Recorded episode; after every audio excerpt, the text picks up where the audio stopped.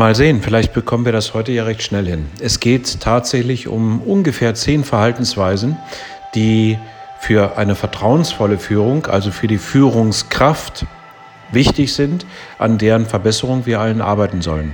Und um es ganz kurz zu sagen, äh, ich zähle es einfach mal auf.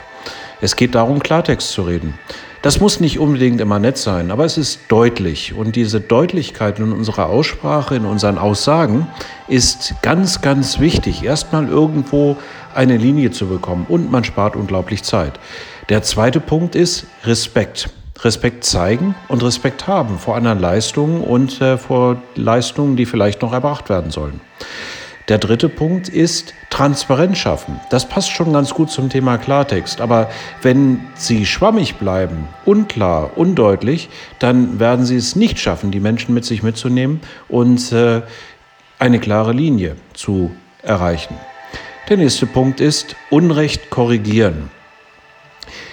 Ja, Sie haben richtig gehört. Es ist unsere Aufgabe als Führungskraft, Dinge, die nicht in Ordnung sind, äh, zu korrigieren und nicht das Gegenteil zu machen, zu entschuldigen, was wir heutzutage leider sehr häufig erleben. Der nächste Punkt ist Loyalität zeigen. Seien Sie loyal zum Unternehmen, zu der Aufgabe und zu Ihren Mitstreitern. Damit werden Sie den Respekt selber erreichen. Der nächste Punkt ist Ergebnisse liefern. Das wissen wir schon seit Jahrhunderten, dass eine gute Führungskraft am Ende die Ergebnisse abliefern muss, die er selber erreicht oder mit seinem Team erreicht. Und eine weitere Tätigkeit ist das ständige Besserwerden. Natürlich, wir wollen uns ständig verbessern und dazu werden wir dann noch einige Führungskraftthemen bringen. Wie wird man denn eigentlich besser und wie viel wird man eigentlich besser?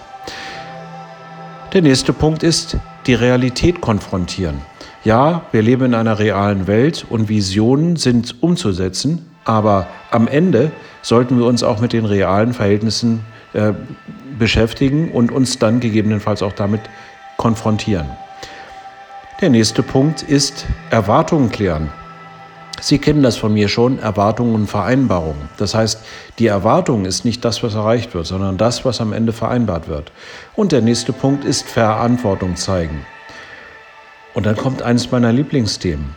Zuerst zuhören, bevor man selber die Aussage macht. Sie kennen den Spruch, der Indianer spricht zuletzt und genau das, um das Thema geht es hier.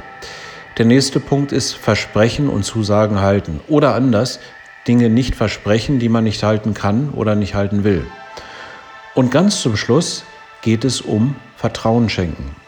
Ja, auch das meine ich sehr ernst. Selbst wenn Sie es nicht genau wissen, lassen Sie es erstmal probieren, schenken Sie Vertrauen, dass die Aufgabe im besten Sinne erledigt wird. Also, bis zum nächsten Mal.